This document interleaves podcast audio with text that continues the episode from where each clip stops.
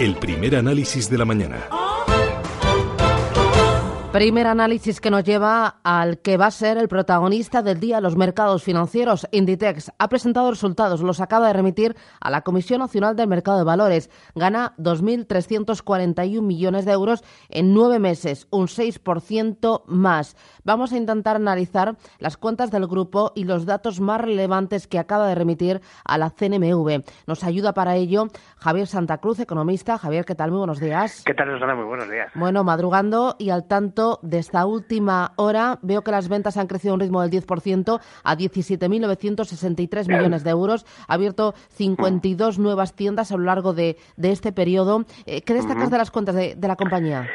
Yo destacaría siempre, cuando hacemos análisis de cuentas de resultados, eh, lo más básico de una empresa que es cuánto dinero había y cuánto hay, cuánto ha salido y cuánto ha entrado, es decir, cuáles han sido los movimientos de la caja. Y aquí es donde vemos que Inditex continúa siendo una fuerte generadora de, de caja, es decir, y eso significa que es una fuerte generadora de resultados. Eh, en la comparativa entre el, pensemos en que las cuentas de Inditex se publican de una forma eh, que es periódicamente distinta al del resto de las compañías del IBEX 35, es decir, los cierres contables son distintos, es lo que se llama el año fiscal para ellos, vemos como al 31 de octubre del 2017 eh, la caja de la compañía es de 4.871 millones de euros, que es desde luego eh, una cifra muy abultada, pero es que en esa misma cifra el año pasado fue de 3.935 millones de euros. Estamos hablando de un, de un aumento de casi mil millones de euros en un año y además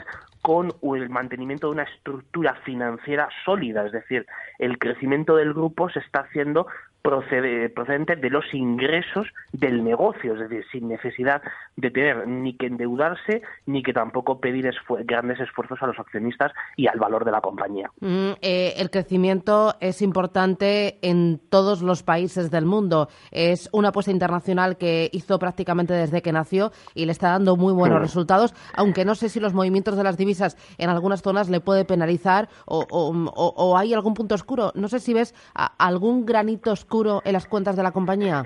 Por el momento lo que lo que vemos es que em, una cosa que parecía que era prácticamente imposible, que después de más de 10 años de crecimiento continuado la compañía siga em, generando los resultados que genera, por ejemplo, un dato que es desde luego demoledor es el crecimiento de las ventas cuando mantienes el número de tiendas constantes, es decir, para poder comparar de forma homogénea el, este año, o sea, la presentación de cuentas del 31 de octubre con respecto a la del año pasado. Y además de eso, hay un, hay un dato que es todavía más revelador. Este, este incremento de tiendas constantes es de un 13%, un incremento del 13%. Un elemento revelador es que por mucho que las divisas puedan jugar en contra, efectivamente, esa es la labor del director financiero, que es la de procurar que las cuentas de la compañía se vean se vean no muy afectadas por el elemento de los tipos de cambio eh, aquí se consigue pero se consigue con una protección que la hace el propio negocio, porque uno de los pilares del crecimiento está siendo el canal mm, online y en ese canal online, en las ventas, no tanto en tienda física, sino en las tiendas, en las tiendas online, ahí es donde también te puedes proteger y tener desde luego una, demanda, una demanda y mm. una clientela que pueda ser estable a lo largo del tiempo. Mm, eh, ha sido muy importante la apuesta internacional de Inditex y como dices, la apuesta online le va como un tiro. Efectivamente, además, el, por ejemplo, otra de las cuestiones importantes em, para que hagamos un poco la radiografía de, de, cuánto supone Inditex para la economía española. Y además en, una siempre estamos hablando de que las grandes empresas en España pagan pocos impuestos que hay un problema no eh, suele ser un tema recurrente pues eh, estamos eh, por ejemplo en el caso de Inditex en España se deja casi el 22% de en, en forma no solo del impuesto de sociedades sino también del resto de los impuestos porque España supone un 40% del negocio de esta compañía y hay por ejemplo, pues el, el se ha producido un incremento de, de, 30 millones de euros en el pago del impuesto de sociedades y es una de las compañías que en este momento pues aportan más a la, a la hacienda pública. Eh, en bolsa, eh, ¿se justifica su valoración o, o, es eh, un título que está caro? Vamos a ver, en, bolsa ha sucedido en los últimos meses lo siguiente. El, el sector ha tenido, o sea, no solo el caso, no solo Inditex por las expectativas de beneficios, sino que eh, todo el sector en Europa ha sufrido una corrección importante. Lo hemos visto en la, tanto las compañías que se dedican más al, digamos, al canal tradicional como al canal online. Entonces hemos visto una corrección de los títulos de Inditex que evidentemente habían llegado a una valoración, pues ya se situaba ciertamente cara.